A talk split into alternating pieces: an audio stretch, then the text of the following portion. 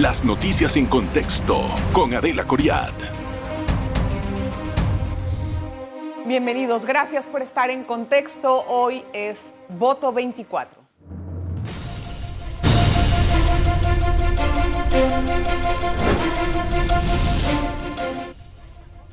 Vamos a analizar el panorama político, especialmente en el caso de la candidatura del PRD con José Gabriel Carrizo. Empieza ahora ya toda la oferta electoral y las ideas de los candidatos para poder atrapar a ese elector.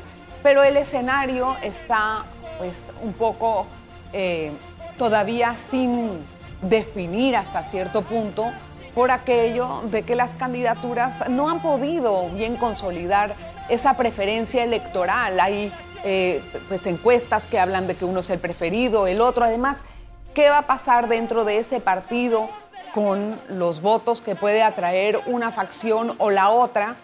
Vamos a conversar acerca de este tema y de todo el escenario político con nuestro invitado Pedro Miguel González. Gracias, don Pedro, bienvenido. Gracias, Adelita, por la invitación. Bueno, eh, Primero que todo, don Pedro, tenemos ya un, arranque de campaña, un inicio de campaña en donde sí vamos a ver muchas situaciones en descontrol, tal vez en las redes. Pero antes de centrarme en ese tema, yo quiero saber cuál es la expectativa o cuál es eh, la lectura que usted hace de este panorama actualmente en cómo está.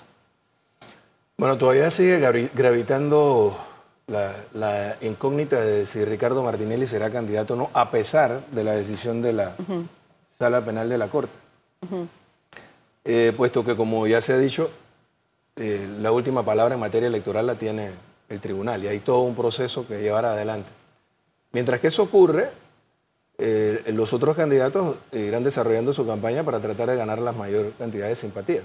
el PRD tiene una situación especial, a pesar de que es un partido grande, eh, tenemos un candidato presidencial. Sin embargo, hay otros dos candidatos, uno que corre por la Libre y el otro corre por el Partido Popular, y eh, pudieran restarles también eh, votos concretos a la hora del, PRD a nuestro candidato presidencial. La, gran incógnita de si hay posibilidades para el PRD o no es qué tan consolidado se pueda mostrar frente a este escenario. ¿no? ¿Y qué tanto puede hacer para poder revertir todo el rechazo que hay? Porque la gente mira a Gaby y él, él trató de cambiar aquello del no vas con sí, no vas a tener esto y el otro.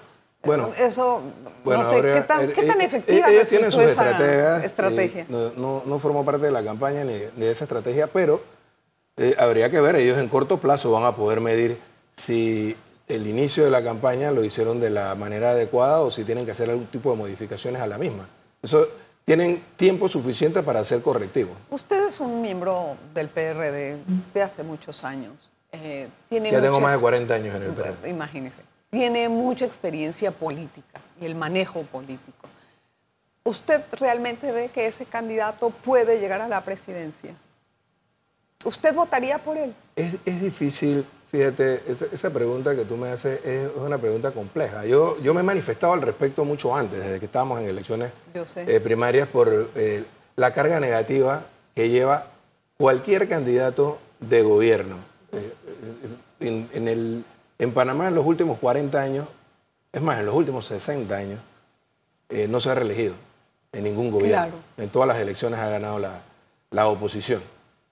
Eh, quizás nosotros con Pérez Valladares primero y después con, con Martín Torrijos tuvimos la posibilidad de, repetir, pero bueno, errores en la estrategia del propio PRD nos llevaron a, a derrotas. Pero en este momento pienso que va a depender mucho, ya te digo, en el caso de José Gabriel Carrizo, de que tanto él pueda consolidar el voto del partido. Nosotros hicimos encuestas en su momento, mucho antes de que él fuera candidato presidencial, y cuando se le ponía como candidato presidencial, menos de la mitad de los que simpatizaban con el partido estaban dispuestos a votar con él. Ahora con la aparición de Martín, con la aparición de Zulay, habría que ver cómo funciona eso.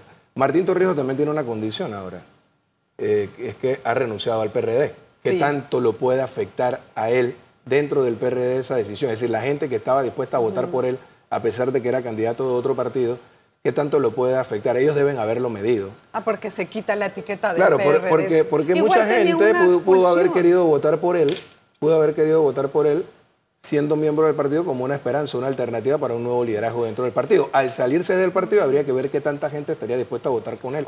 y si eh, eso lo puede aprovechar José Gabriel Carrizo para consolidar un voto dentro del partido. Ok, entonces, en esa misma premisa, Zulay, que también es miembro del PRD, miembro del PRD y se eh, quiere ir por la libre, ¿qué tanto puede...? Y no marca mal, no marca mal. Ella no está haciendo una campaña presidencial. Eh, no a nivel nacional, la está haciendo muy local, muy en San Miguelito, marca muy bien para alcalde, marca muy bien para diputada.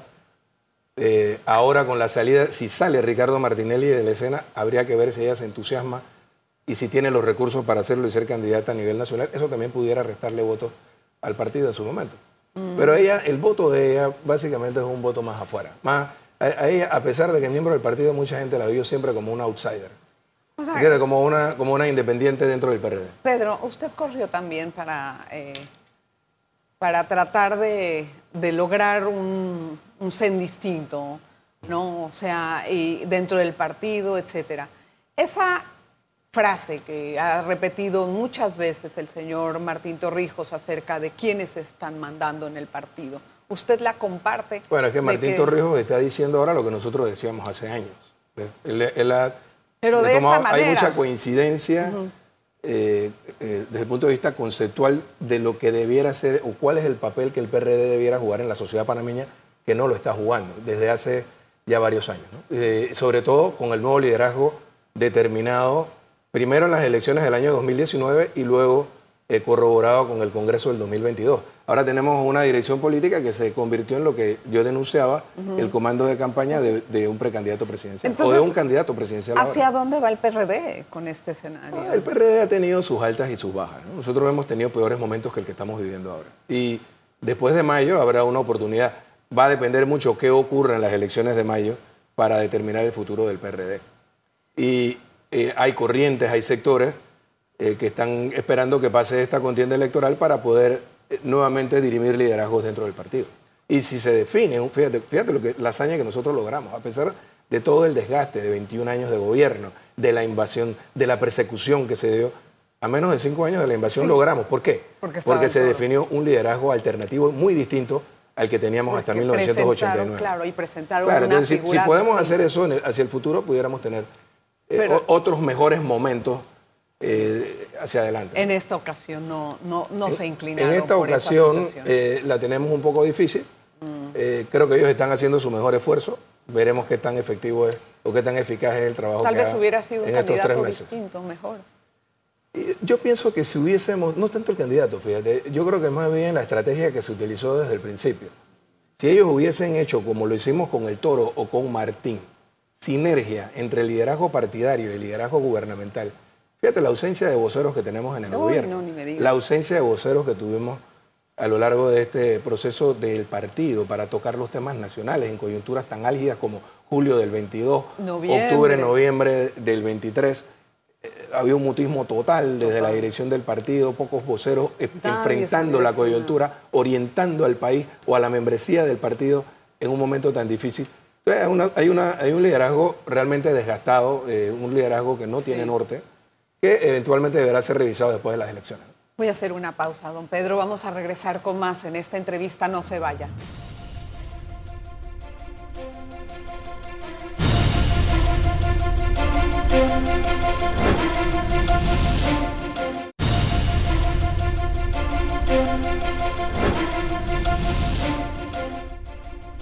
Hoy estamos conversando con Pedro Miguel González, exsecretario general del Partido Revolucionario Democrático. Y me lleva ahora a preguntarle, a ver, em, usted no piensa renunciar a su partido, a pesar de toda la situación. Las renuncias que han habido recientemente, ¿cómo las lee? Bueno, yo pienso que son parte de una, de una estrategia de campaña. Eh, yo hubiese preferido que Martín Torrijos se quedara dentro del partido. No veía la intención real, más allá de algunas declaraciones que surgieron por allí, de expulsarlo del partido iba a depender mucho del resultado. Ahora él tomó la decisión de irse y cuando te vas voluntariamente igual podrá regresar también voluntariamente si así lo decide más adelante. Todo va a depender del resultado. Eh, sin ánimo de tener una bola de cristal. Claro, porque. Sí te puedo decir que va a depender mucho de qué ocurra. Si Martín Torrijos gana las elecciones, va a tener una entrada de vuelta fácil, si así lo decide, en el PRD. Porque está en el poder, nada más. sí, y muchos de los que hoy son sus detractores terminarán siendo sus defensores. Eh, sin embargo, si no gana las elecciones, es un escenario posible, ¿eh? que no gane el PRD, por ejemplo, y que tampoco gane él, entonces estamos en lo más cerca que hayamos estado en 44 años, casi 45 años de historia, de una decisión del partido. Creo que sería muy fácil para un candidato presidencial que tenga una cantidad importante de votos en las elecciones, aún no ganando, conformar una nueva organización política con gente que, eh, vaya, que, tenga mucha mayor afinidad desde el punto de vista conceptual. Se dividiría. Que pudiera ocurrirle al PRD lo que le ha ocurrido a otros grandes partidos de América Latina. Democrático. O no, o lo que le, ah, o, lo que le ocurrió a Acción Democrática en Venezuela, o lo que le ocurrió al PRD dominicano o al PRI mexicano. ¿Qué quiere decir esto? Que ustedes, cuando digo ustedes hablo del PRD, no están viendo los mismos valores unificados. Claro, pero porque si están así, unos van a ir para acá. Es que definitivamente en el PRD hay un choque. Total, no es actual. No es, no, lo venimos lidiando desde hace varios congresos. Tenemos una facción totalmente clientelista y electoralista que ve al PRD solo como un instrumento para llegar al poder, que se ha afianzado con el liderazgo gubernamental actual. Y tenemos una expresión que yo lidericé en su momento, que es la que pretende devolverle al PRD a los panameños como un instrumento de transformación social. Eh, ¿Cómo ve la, el, escenario con y sin Martinelli en esta, en esta fase de que ya hubo una decisión en firme, bueno, no en firme, falta un recurso en la, con la Corte Suprema, no un recurso, sino la, la bendita aclaración que le llaman, pero ya hay una decisión más, más segura. ¿Qué, con, Martinelli, con Martinelli de candidato, si el Tribunal Electoral decide alargar esto a tal punto de que él siga siendo candidato, obviamente las cosas son distintas. Eh, pero creo que él va eh, con una herida grave a las elecciones ya con una condena en firme. O sea que todo puede variar, no, no podemos predecirlo en este momento y habrá que ver ¿quién de los otros candidatos puede capitalizar el respaldo que en su momento tuvo el señor Martínez? Sin él en la escena, entonces habría que ver, en, efecto, cómo se distribuye ese voto, si José Raúl Mulino es capaz de mantener el respaldo de Ricardo Martinelli, no se ve en este momento en la escena. Martinelli pudiera jugar su papel para lograr el mayor respaldo posible para José Raúl Mulino. No sabemos si va a ser el 50% o más lo cual lo pondría a él en, la competencia. Pero eh, hay otros candidatos que están desarrollando su estrategia y habría que ver cómo evoluciona el escenario. Todavía es muy pronto para, para determinarlo, ¿no? Claro, pero entonces... Aquel eh, que le dé realmente esperanza a los panameños creo que es el que tiene chance, fíjate. Pero ¿por qué no porque hay problemas graves. No veo propuestas de trabajo, Pedro. y eso es lo que debemos exigir. Estoy harta de diagnósticos. Todo, el mundo sabe los diagnósticos de este país. Dime cómo, lo vas a resolver. No, y no, es, nadie el qué, sino el cómo. ¿Cómo vas a resolver los problemas? Y problemas gravísimos, como el tema del seguro social. Y, la, única forma, la, única forma de poder resolver esos problemas es con un gran consenso nacional. El tema del seguro social es un tema gravísimo. Lo que vimos en julio del 22, noviembre del 23, va a ser un detalle al lado de lo que puede ocurrir en Panamá si colapsa el sistema de pensiones. Pedro, lo que realmente creo que necesita el gobierno, el gobierno, el próximo gobierno, es liderazgo para poder llevar a cabo eso. Pero no solamente liderazgo. Usted ha dicho algo crucial, una concertación nacional.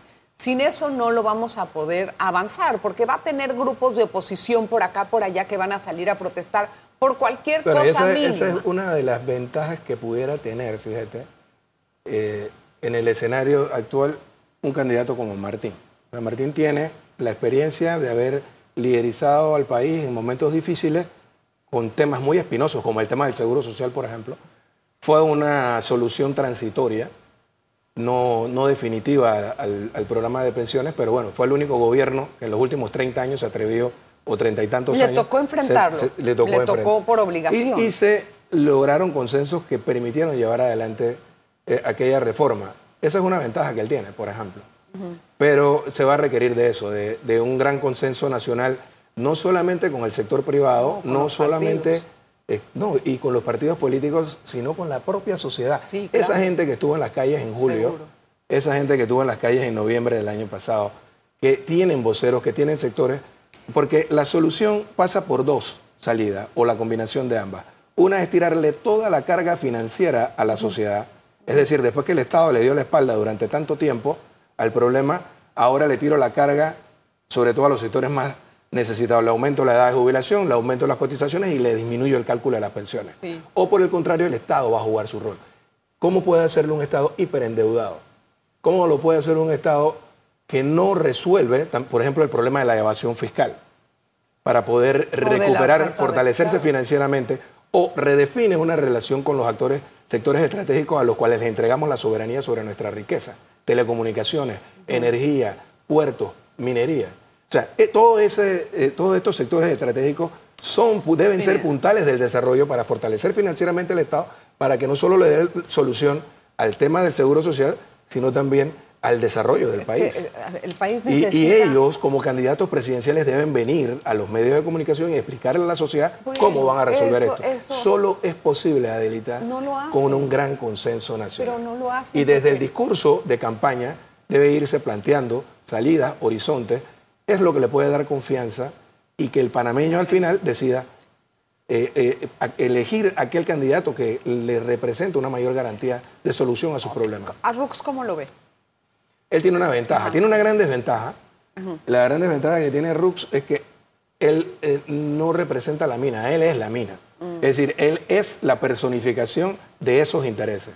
Y creo que es el que salió más lastimado con el tema. Mm. Aquel, pero tiene una gran ventaja y es que tiene dos partidos grandes con ofertas electorales sólidas en los corregimientos, en los distritos y en los circuitos electorales, y esa es quizás su plus, su, mayor ventaja. Déjeme hacer una pausa, don Pedro, antes de que se me vaya mucho el tiempo y luego no me dé espacio para conversar más. Una pausa, vamos a regresar enseguida.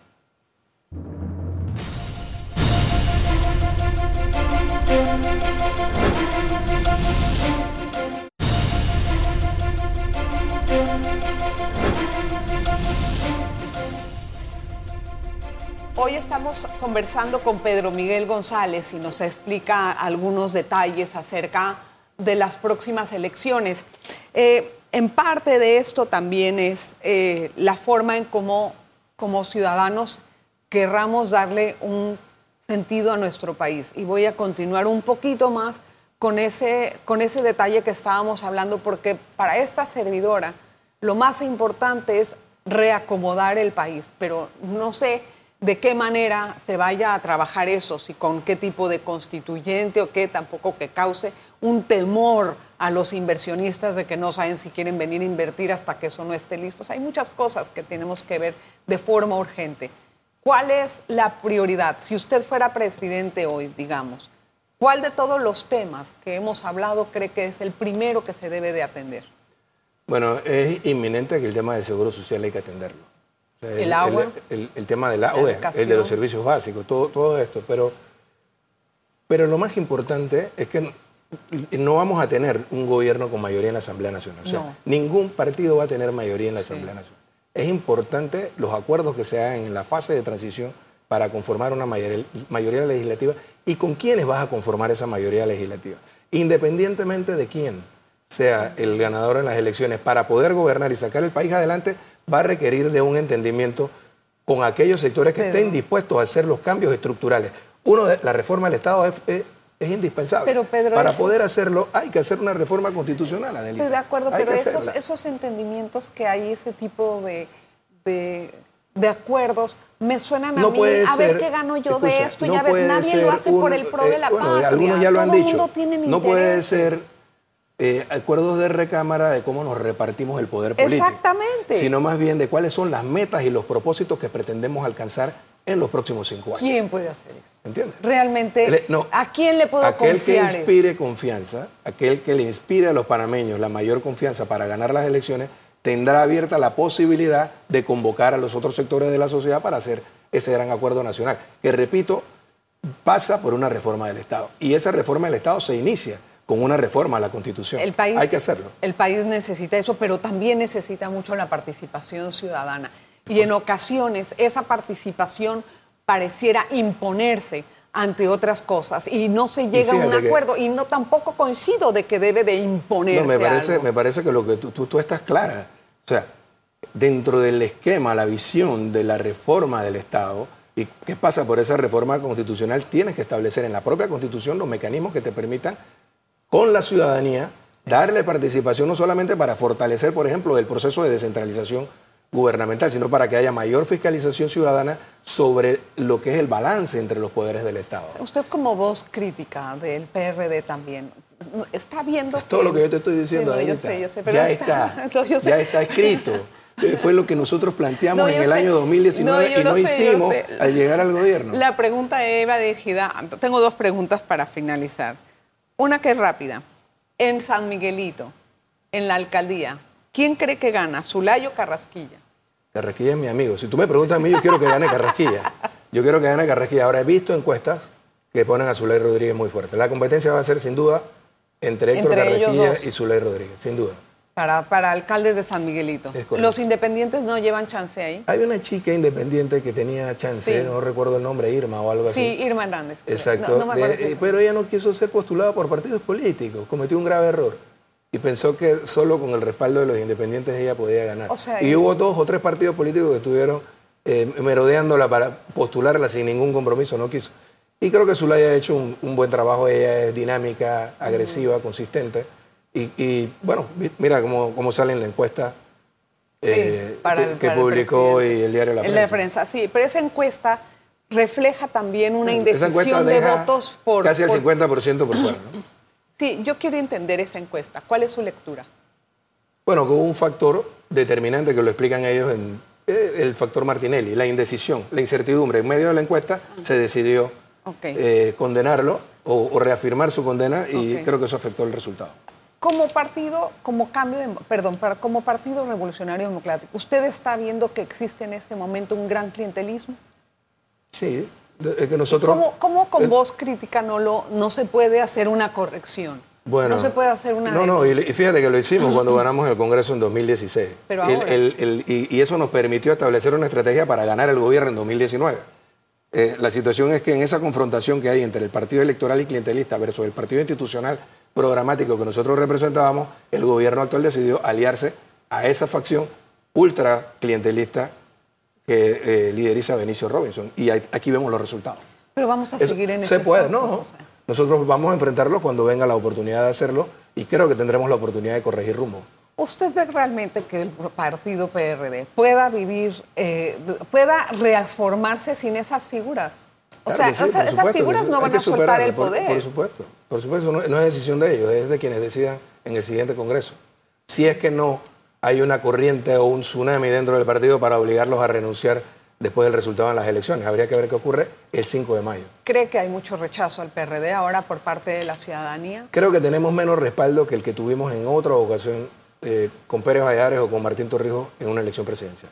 O sea, el piso de, Gaby es, eh, está muy por debajo del que tuvimos con Martín la primera vez o con Balbina cuando perdimos con Martinelli. ¿Tiene un estimado de a cuánto puede llegar el PRD en esta elección? Bueno, nosotros estamos esperando a sacar el 25%, 30% de los votos y estar en la pelea. Ese es el cálculo de la estrategia del partido. Si es que todos los miembros del PRD votan por José Gabriel, pero ahorita ya hemos conversado acerca de la difulcación. Claro, exactamente. Pedro, está muy interesante esto.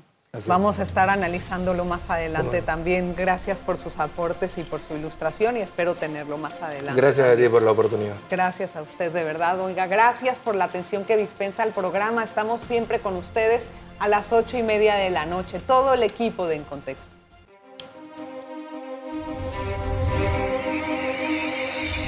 Las noticias en contexto con Adela Coriad.